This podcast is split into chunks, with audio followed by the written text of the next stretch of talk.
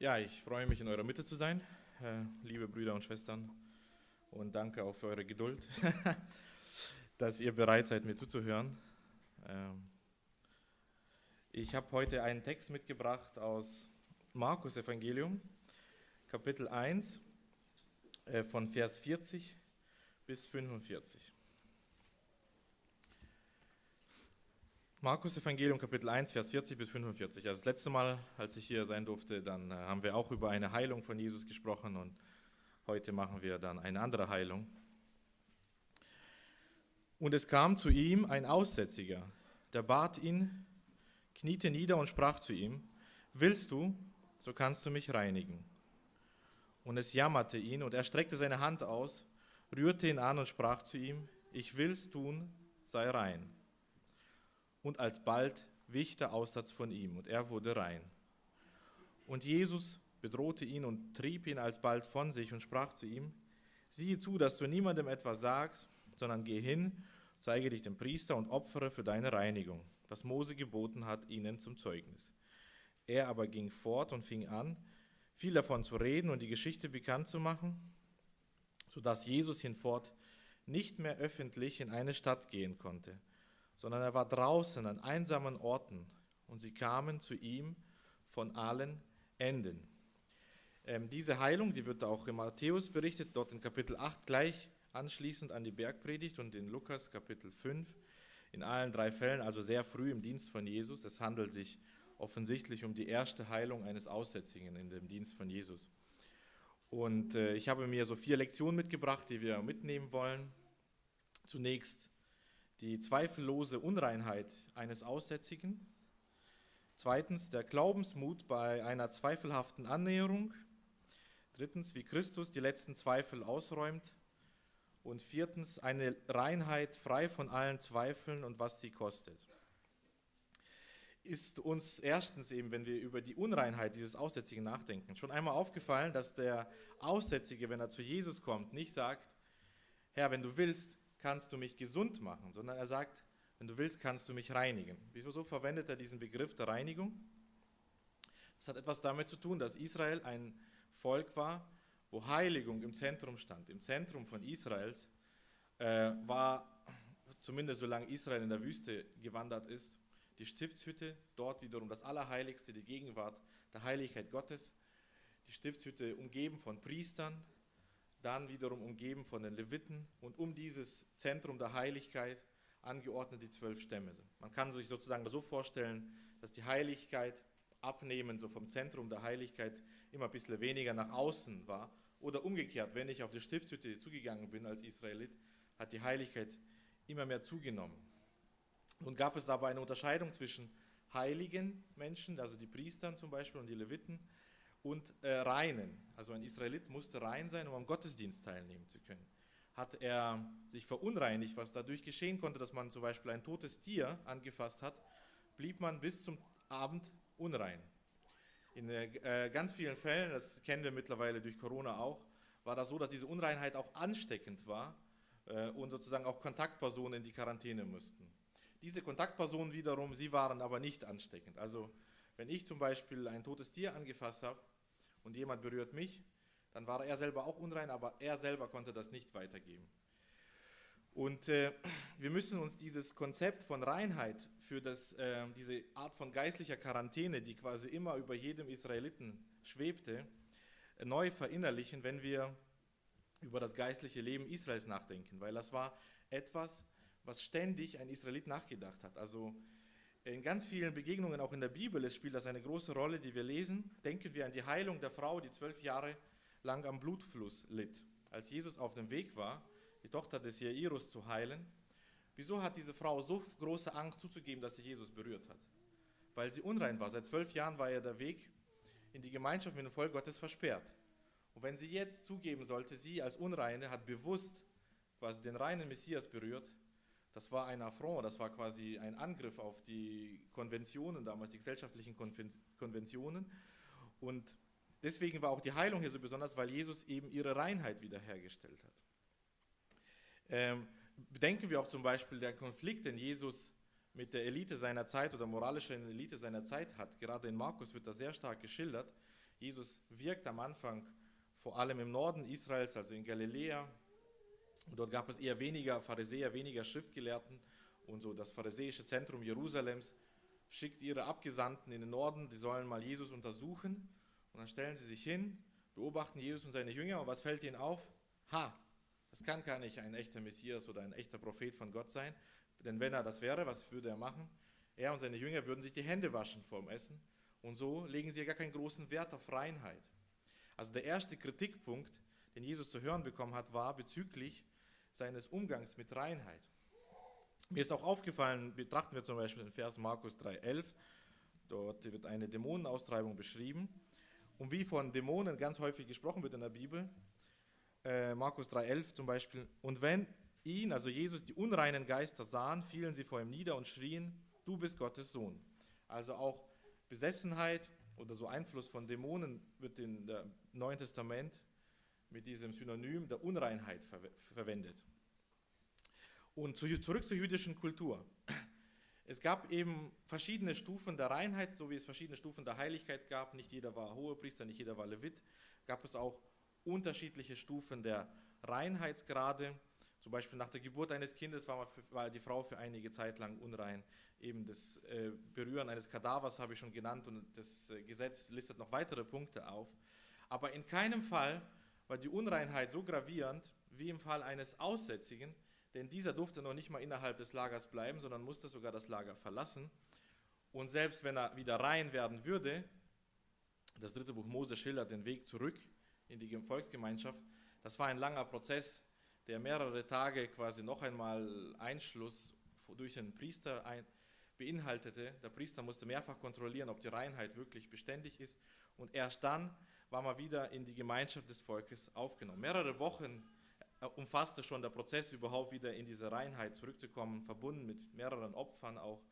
Ein sehr großer Aufwand, der hier betrieben wurde. Und das heißt, jemand, der Aussatz hatte, der war sicherlich zweifellos, ohne jeglichen Zweifel unrein. In manchen Fällen war das ja nicht ganz klar. Denken wir an so ein Kadaver, wenn jemand so ein totes Tier anfasst, der hätte ja auch schnell sagen können, da ist gar nichts gewesen, ich habe es gar nicht berührt. Man hätte also die Unreinheit auch sehr leicht verbergen können. Im Fall von diesem Aussätzigen berichtet Lukas, bekanntlich Arzt, ein interessantes Detail, Lukas 5,12. Und es begab sich, als Jesus in einer der Städte war, siehe, da war ein Mann voller Aussatz. Das heißt, dieser Mann, der hatte keine Möglichkeit mehr besessen, seine Unreinheit irgendwie zu verbergen oder geheim zu halten. Es gab keinen Zweifel an seiner Unreinheit. Von Kopf bis Fuß war, Fuß war er voller Aussatz. Und bedenken wir, was das Gesetz noch vorschrieb. Dieser Mann musste mit zerrissenen Kleidern und verhülltem Gesicht herumlaufen. Und immer wenn er jemanden in Rufweite sah, rufen, unrein, unrein. Ich habe in der Vorbereitung kurz einen Wikipedia-Artikel zu Lepra was äh, unter anderem mit Aussatz in der Bibel gemeint ist, gelesen.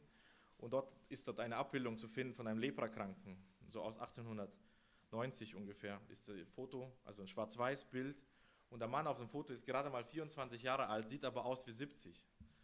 Und äh, es ist nicht nur dieses sehr veraltet aussehende Gesicht, sondern auch die großen Narben und Beulen im Gesicht, die ihn fürchterlich anzuschauen lassen. Und schon aus weiter Entfernung würde man erkennen, mit diesem Menschen stimmt etwas nicht. Dieser Mann war also zweifellos unrein. Und hier ist uns wichtig, eine wichtige Parallele zu verstehen, die in der Bibel schon sehr früh verwendet wird, dass die Bibel vom Aussatz immer als Bild für Sünde spricht. Ich habe mich früher als Teenager immer gefragt, äh, wenn, also dass zum Beispiel Evangelisten oder auch viele Prediger sehr gerne diese Heilungswunder von Jesus gebrauchen, um zu erklären, wie Jesus Sünde annimmt, wie Jesus Sünde einlädt, wie er ihnen hilft, von der Sünde frei zu werden. Ich habe mich immer gefragt, da wird doch irgendwie was hineingelesen, weil ganz häufig hat Jesus ja nicht gesagt, jetzt okay, bekehre dich. Es war nur in manchen Fällen, wo Jesus dann auch wirklich direkt über den Glauben sprach. Und ähm, ich habe festgestellt, dass man im Grunde genommen jede Heilungsgeschichte noch einmal genauer untersuchen muss, um das Evangelium zu entdecken. Aber kaum wo ist das so leicht wie bei einem Aussatzkranken, weil Aussatz selbst von Gott schon im Alten Testament als Bild für Sünde verwendet wird. Ich möchte nur eine Stelle dazu vorlesen, die findet sich in Jesaja Kapitel 1, Vers 5 bis 6. Dort spricht Gott über Israel, äh, ganz interessant. Wohin soll man euch noch schlagen, die ihr doch weiter im Abfall verharrt? Das ganze Haupt ist krank, das ganze Herz ist matt. Von der Fußsohle bis zum Haupt ist nichts Gesundes an ihm, sondern also an Israel sozusagen, sondern Beulen und Striemen und frische Wunden, die nicht gereinigt, noch verbunden, noch mit Öl gelindert sind. Der Aussatz ist ein Bild von Gott, um zu beschreiben, wie, was die Folgen des Sündenfalls sind. So wie sie körperlich den Menschen quasi vollständig verunreinigen, so ist die Sünde, also der Aussatz der Sünde können wir hier sagen, eine Folge, die den Menschen vollständig äh, verunreinigt und eben diese Trennung von Gott und seinem Volk, von seinem Heiligtum, von der Teilhabe an allen Segnungen Israels abtrennt. Ja? Stellen Sie das vor, ein Israelit. Ähm, wir sind ein bisschen geneigt, finde ich, Israel immer in der Geschichte so als etwas ärmliches Land zu sehen. Aber das war nicht die Art, wie ein Israelit Israel gesehen hat. Israel war immer das Land, wo Milch und Honig fließt. Das war überreich gesegnet. Und nun bist du ein aussätziger Israelit und diese ganzen Segnungen Abrahams bleiben dir versperrt. Du kannst nicht in diesen Genuss eines herrlichen Landes, wo frisches Wasser, fettige Milch, leckerer Honig frei, also quasi in Masse verfügbar sind, zugreifen und bist immer abseits des Lagers, immer auf, auf äh, Almosen eigentlich angewiesen, auf Nächste die, oder Verwandte, die dir helfen, dich unterstützen. Und Aussatz ist somit ein wirklich geeignetes Bild, um zu zeigen, welche zerstörerische und endgültige Trennung Sünde anrichtet.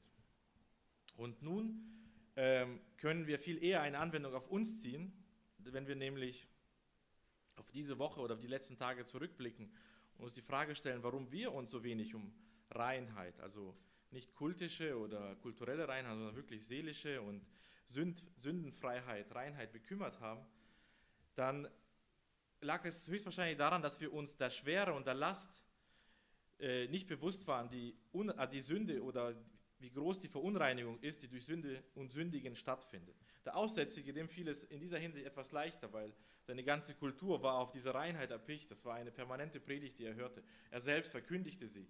Wie gesagt, wenn er jemandem begegnet ist, rief er, unrein, unrein. Wir sind heute ein Stück weit weniger besorgt um, um unsere Reinheit, weil wir uns gar nicht bewusst sind, welche Reinheit eigentlich Gott wirklich fordert. Und ein Stück weit ist das etwas, was auch aus, darüber aussagt, warum wir in den letzten Tagen, wenn wir Sünde toleriert oder geduldet oder einfach leichtfertig damit umgegangen sind in unserem eigenen Leben, warum wir so wenig bekümmert waren um die Unreinheit, die dadurch entsteht, weil wir ein Stück weit vergessen haben, welche Reinheit das Gesetz Gottes fordert. Und bedenken wir dann zum Beispiel, was Hiob 4, 17 bis 18 schildert. Wie kann ein Mensch gerecht sein vor Gott oder ein Mann rein sein vor dem, der ihn gemacht hat? Siehe, seinen Dienern traut Gott nicht und seinen Boten oder Engeln wirft er Torheit vor. Ein Stück weit müssen wir uns wieder diesen, äh, dieses Wissen, des, dieses Aussätzigen neu aneignen, wie hoch die Reinheit ist, die Gott fordert und wie schlimm die Folgen von Unreinheit sind, wie trennerisch und zerstörerisch äh, die Folgen davon sind, wenn wir in der Unreinheit der Sünde bleiben. Kommen wir zum zweiten Punkt. Die anderen Punkte werden nicht so lang sein wie der erste. Ähm, der zweite Punkt ist der Glaubensmut, den dieser Aussätzige hat, um sich auf eine doch zweifelhafte Weise anzunähern. Ähm, was auffällt, ist, dass der Mann, dieser Aussätzige, einerseits einen tiefen oder großen Glauben hat, wenn man so ausdrücken darf, aber gleichzeitig auch durchaus eine gewisse Unsicherheit besitzt. Ich möchte das erläutern. Schauen wir erst auf seinen Glauben. Mir sind so vier Eigenschaften seines Glaubens aufgefallen, die dadurch, die eigentlich unterstreichen, wie erstrebenswert oder vorbildlich sein Glaube ist. Also, dass sein Glaube wird deutlich durch den Ort, an dem der Aussätzige Jesus aufsucht. Äh, das müssen wir wieder auf Lukas zurückgreifen. Da heißt das, und es begab sich, als Jesus in einer der Städte war, siehe, da war ein Mann voller Aussatz. Also irgendetwas bewegte diesen Mann auf die üblichen Konventionen zu verzichten und sich unter Menschen zu begeben, sich zu zeigen. Und offensichtlich war der Grund dafür Jesus. Er wusste, da ist Jesus. Und er ließ in alle diese bürgerlichen Konventionen vergessen und durchaus für einen kleinen Eklat oder für etwas Empörung sorgen und mitten unter quasi reinen Menschen aufzutreten und direkt auf Jesus zuzugehen. Der Glaube dieses Aussätzigen wird auch durch den Zeitpunkt deutlich, äh, in dem er zu Jesus geht. In allen drei synoptischen Evangelien, also in Markus, Lukas und äh, Matthäus, ist diese Heilung sehr früh Und offensichtlich war das die erste Heilung eines Aussätzigen. Das heißt, dieser konnte nicht sich zum Beispiel auf die Heilung der zehn Aussätzigen berufen und sagen, gut, Jesus hat ja schon vielen anderen Aussätzigen geholfen, womöglich, oder dann nehme ich Hoffnung für mich. Eigentlich ist es eher umgekehrt, dass er hier der Erste war, der zu Jesus mit so einem heftigen Fall von Unreinheit geht und sich eben vor ihn ausbreitet und um Hilfe fleht. Drittens hat dieser Aussätzige auch deswegen einen großen Glauben, ähm, quasi aufgrund des Grundes, der ihn hierzu motiviert, eben zu Jesus zu gehen, weil es ja keine, keine Berichte über Heilungen von Aussatz gab. Was war denn eigentlich der Grund, der ihn zu Jesus gezogen hat? Und da hilft uns Matthäus, das zu verstehen. Äh, der Aussätzige sucht ihn auf, nachdem Jesus seine Bergpredigt vollendet hatte. Ja, Matthäus 8, 1 bis 2 lesen wir das. Als Jesus aber vom Berge herabging, folgte ihm eine große Menge und siehe, ein Aussätziger kam heran und fiel vor ihm nieder und sprach, Herr, wenn du willst, kannst du mich reinigen. Das bedeutet, dass dieser Aussätzige, und das finde ich ist ein etwas Besonderes, es war vor allem das Wort Gottes, was in ihm das, das Glauben erweckt hatte. Also man kann sich vorstellen, er hörte vielleicht Gerüchte oder ganz abseits die Bergpredigt und wartete nur auf die Möglichkeit, hat gesagt, wer so predigt, das kann nur der Messias sein und der Messias wird mir sicherlich helfen. Und das zeigt eigentlich so den vierten Punkt oder das Wichtigste auch seines Glaubens, dass sein Glaube auf den äh, Messias ausgerichtet wird. Der Glaube an sich kann ja nicht unterschiedslos wirksam sein oder befähigend sein, sondern nur wenn das ein rechter Glaube ist. Und ein rechter Glaube blickt natürlich immer auf Jesus. Und das war auch in diesem Fall, ich möchte hier nicht zu viel in den Text hineinlesen, aber ähm, wir beobachten, dass er in allen drei Fällen hinfällt vor Jesus und sich sogar ausbreitet, also mit dem Gesicht auf den Boden schaut. Und das ist natürlich schon eine betende Haltung. Man könnte auch sagen, das ist eine bettelnde Haltung. Und deswegen, ich möchte hier nicht übertreiben, aber eine Sache ist, wenn er die Schrift gekannt hat, falls das so wäre oder ist, dann wird er sicherlich eine Sache gewusst haben, dass wenn der Messias kommen wird, dann wird der Messias Reinheit verteilen. Das ist eine Aufgabe des Messias, seinem Volk Reinheit zu bringen. Also unter wirklich vielen Prophezeiungen, die davon sprechen, dass der Messias für das Volk Gottes Reinheit bringt, habe ich zwei ausgesucht, zum Beispiel Zephania 3, Vers 9. Dort heißt es, dann aber will ich den Völkern reine Lippen geben, dass sie alle des Herrn Namen anrufen und ihm einträchtig dienen. Oder noch deutlicher, Hesekiel 36, Vers 25. Und ich will reines Wasser über euch sprengen, dass ihr rein werdet. Von all eurer Unreinheit und von allen euren Götzen will ich euch reinigen. Die Zeit des Messias war verknüpft mit einer Verheißung, dass wirklich Reinheit kommt. Gut, Reinigung für jemanden, der opfern möchte im Tempel, Reinigung für Leviten, Priester, das kann man sich noch vorstellen. Aber reicht diese Reinigung, die der Messias bringt, auch für einen, der ganz außerhalb des Lagers, also die letzte Hierarchiestufe der Unreinigkeit einnimmt?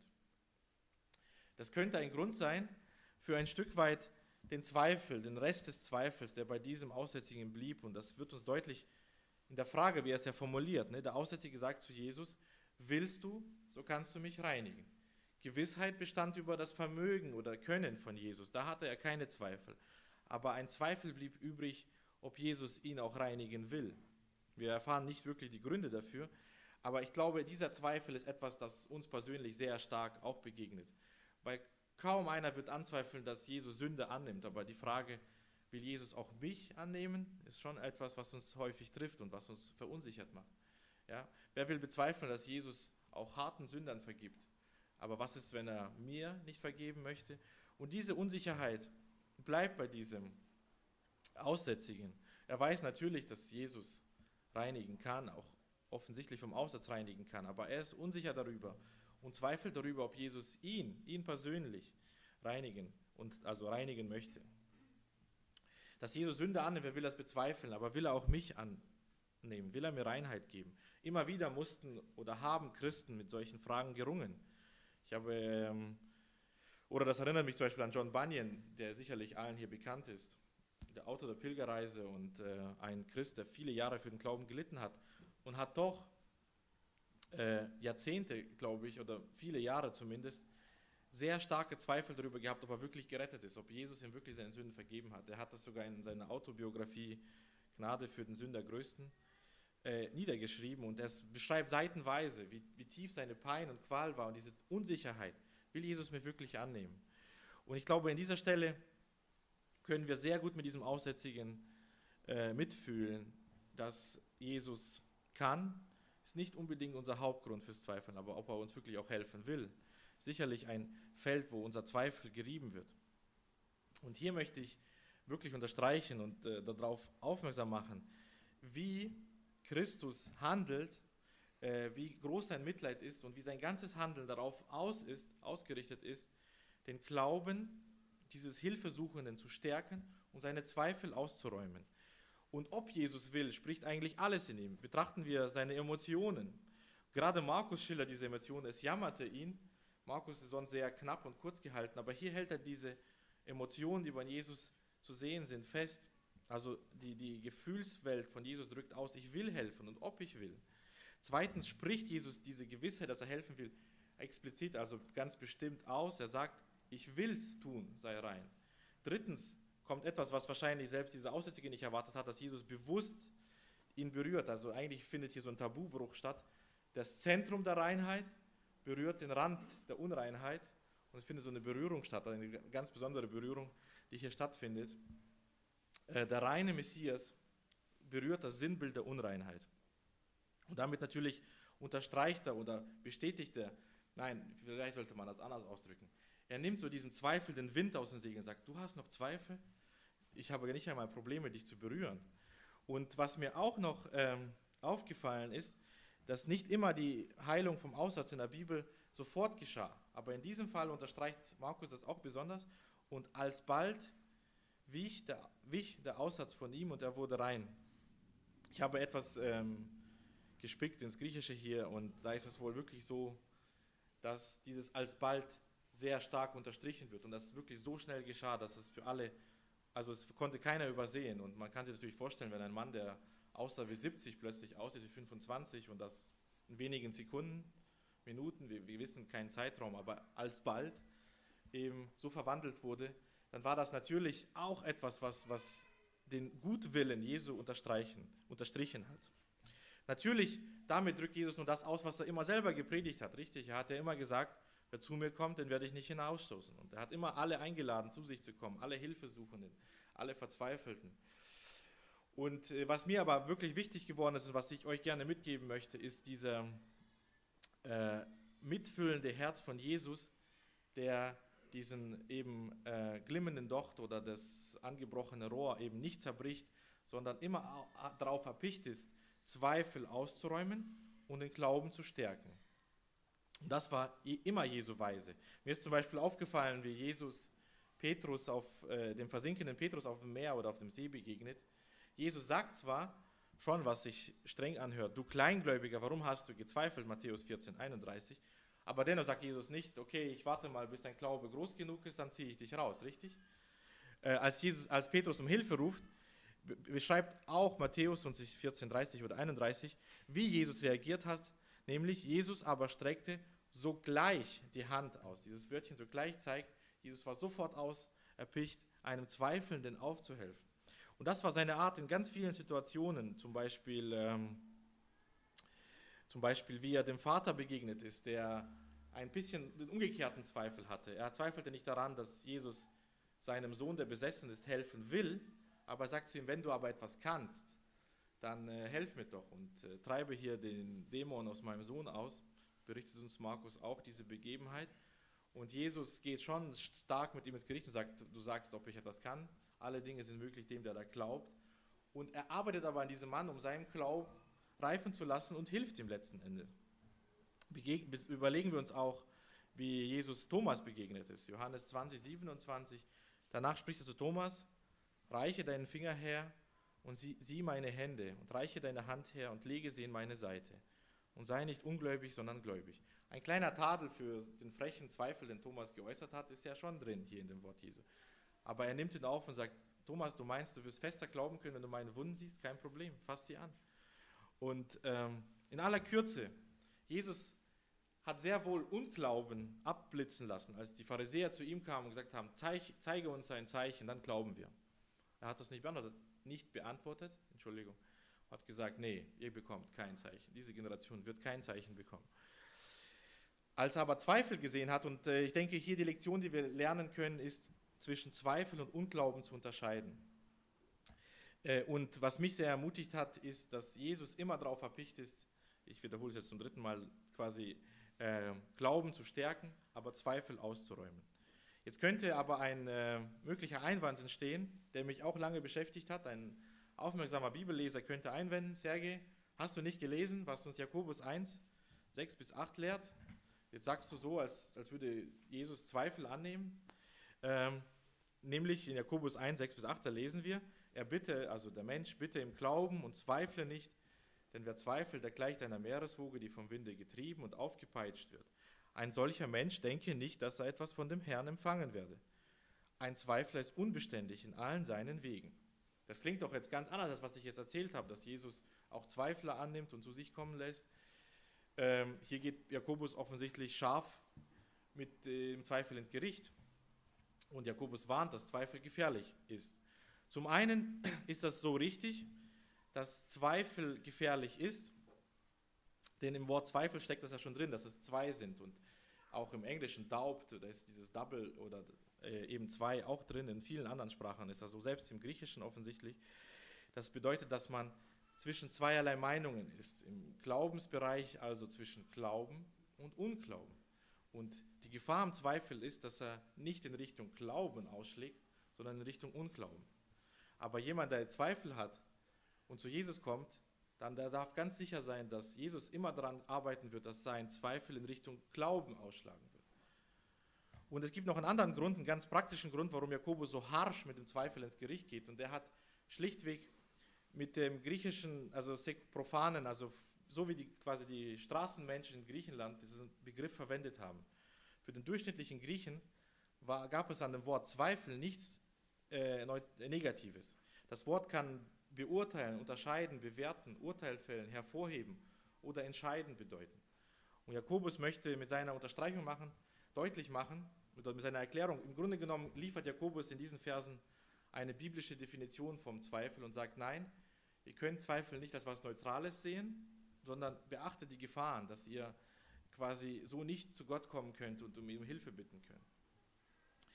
Es insgesamt aber zeigt uns der Dienst äh, Jesus hier wieder als Seelsorger, der uns zeigt, wie man Menschen begegnet, die von Zweifeln geplagt sind.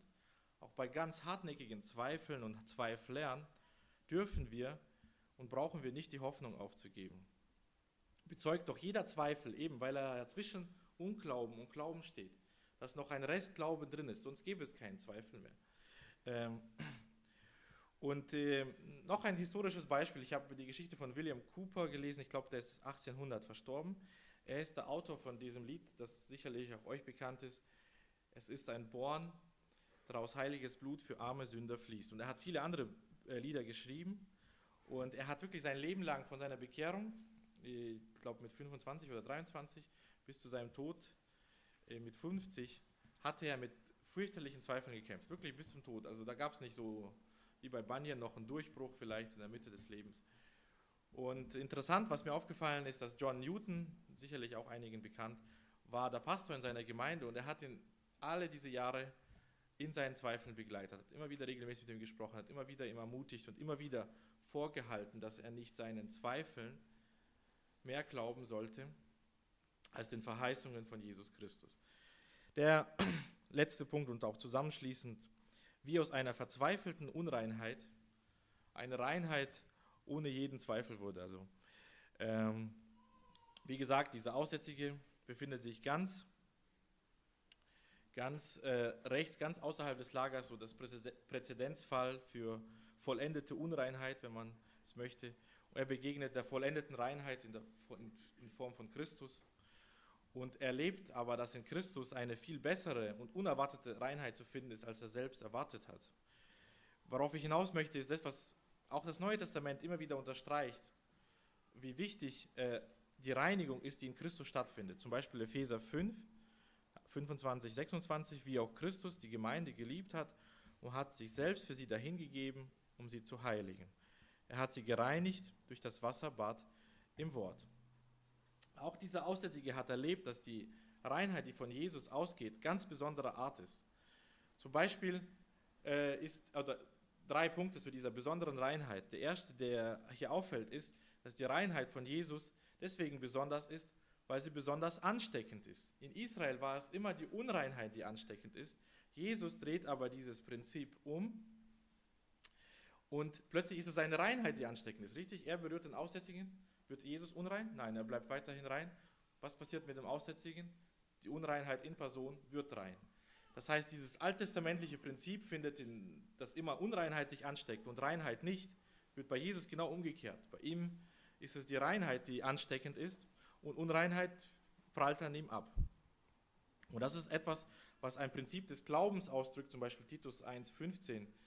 Denn rein ist alles rein, und unrein aber und Ungläubigen ist nichts rein. Also anders ausgedrückt, auch eine Übersetzung drückt das auch so aus, dass denen aus dem Glauben ist alles rein. Also die neue Reinheit ist die, die aus dem Glauben an Jesus kommt. Die Reinheit Jesu ist so ansteckend. Zweitens ist man dieser Reinheit besonders bedürftig. Ist uns aufgefallen, dass Jesus äh, in besonderer Weise darauf arbeitet, dass dieser Aussätzige Gehorsam lehrt. Und äh, Markus 1,43, und er ermahnte ihn ernstlich und schickte ihn sogleich fort. Also noch deutlicher konnte man es ihm nicht sagen und sagen, du sprich nicht darüber, sondern mach das, was das Gesetz fordert. Geh zum Priester, mach diese quasi Wiedereingliederungszeremonie durch, diese Opfer, dann bist du in der Gesellschaft wieder drin. Was macht aber dieser Mann, statt zum Priester zu gehen? Geht er von überall herum und posaunt über seine Erfahrungen. Was er, was sich so ein bisschen wie Mission anhört, ist in Wirklichkeit blanker Ungehorsam. Er widersetzt sich dem Wort Gottes. Und was das sagt, ist, dass dieser Mann, der so eine wunderbare Reinheit erlebt hat, also quasi ganz von außerhalb des Lagers in die Mitte des Lagers versetzt, nach dieser wunderbaren Reinheit, das, was verbraucht er am allermeisten? Neue Reinigung, richtig?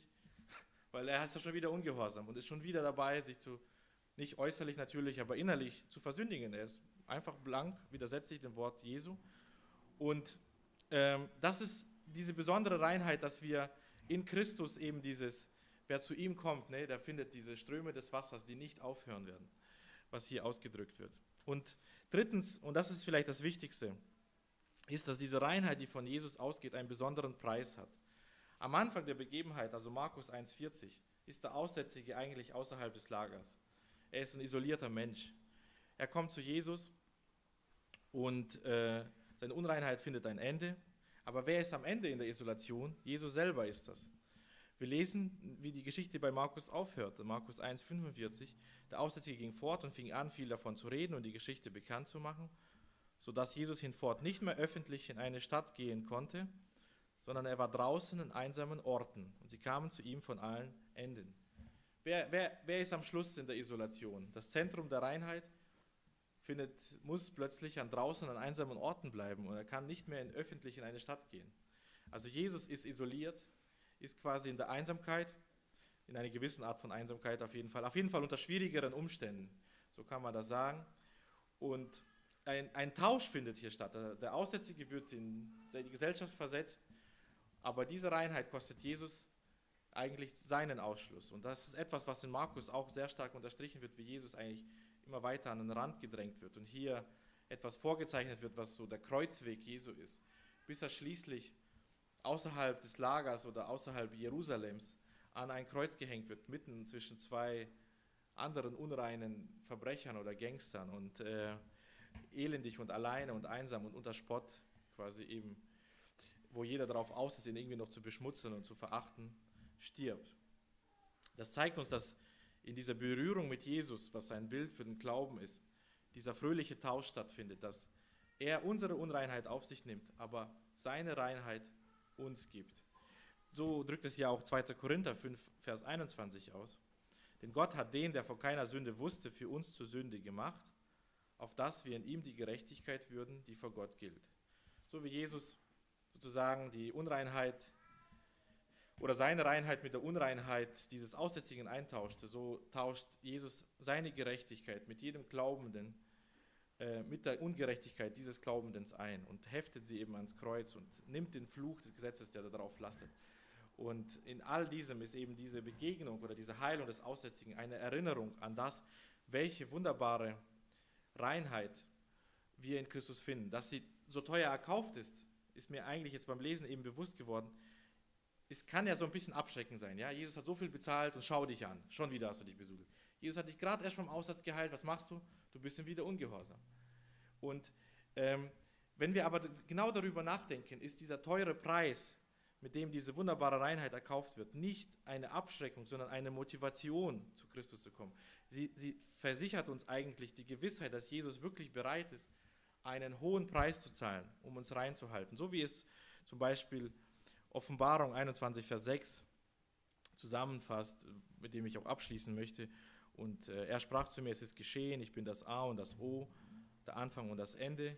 Ich will dem Durstigen geben von der Quelle des lebendigen Wassers umsonst. Von diesem reinen Wasser können wir alle Zeit, wenn wir merken, wenn wir unsere Bedürftigkeit merken und wenn wir die Schwäche auch unseres Glaubens merken, auch unseren mangelnden Zweifeln, dann sollten wir uns immer wieder neu erinnern, dass Jesus uns allen Grund gibt, dir wirklich zu vertrauen und zu ihm zu kommen. Und selbst in hoffnungslosen Situationen, also meine, äh, sage ich mal, Forschung zum Lepra hat auch gebracht, dass wenn das Lepra quasi, nachdem es den ganzen Körper befällt, als nächstes offensichtlich die Sprachfähigkeit angreift. Das heißt, dieser Leprakranke, der ja schon am ganzen Körper krank war, sein Leben stand schon auf das Messerschneide. Da war, blieben einige Tage und er wäre endgültig vernichtet und er wurde aber gänzlich wiederhergestellt. Gibt uns das nicht die Ermutigung und zeigt es uns nicht den einen Weg, wenn wir konfrontiert sind, ob sei es mit permanenten, hartnäckigen oder vernichtenden Unreinheiten der Sünde, zeigt es uns nicht den einen Weg, der zum Weg, Entschuldigung, der zum Kreuz von Christus führt. Ja, möge das uns ermutigen, dass wir fester oder unsere ganze Hoffnung, unser ganzes Vertrauen wirklich auf die Gnade werfen und mutiger alle unsere Unreinheit zum Kreuz Christi bringen mögen. Wir wollen noch beten. Amen.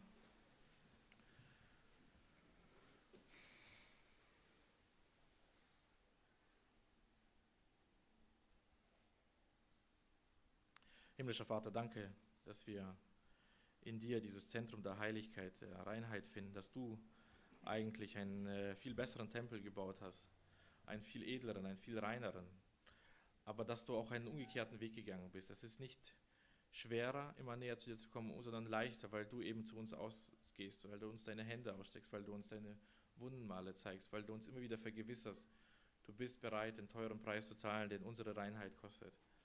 Helf, dass wir uns diesen erinnern, dass wir deswegen ermutigt sind, mit unseren Zweifeln zu kämpfen, nicht ihnen zu glauben, sondern, Herr Jesus, dass wir deinen Verheißungen glauben. Du siehst auch, wie oft ja, auch mein Glaube von Zweifeln umringt ist, von Unsicherheit, von, auch von Verzweiflung.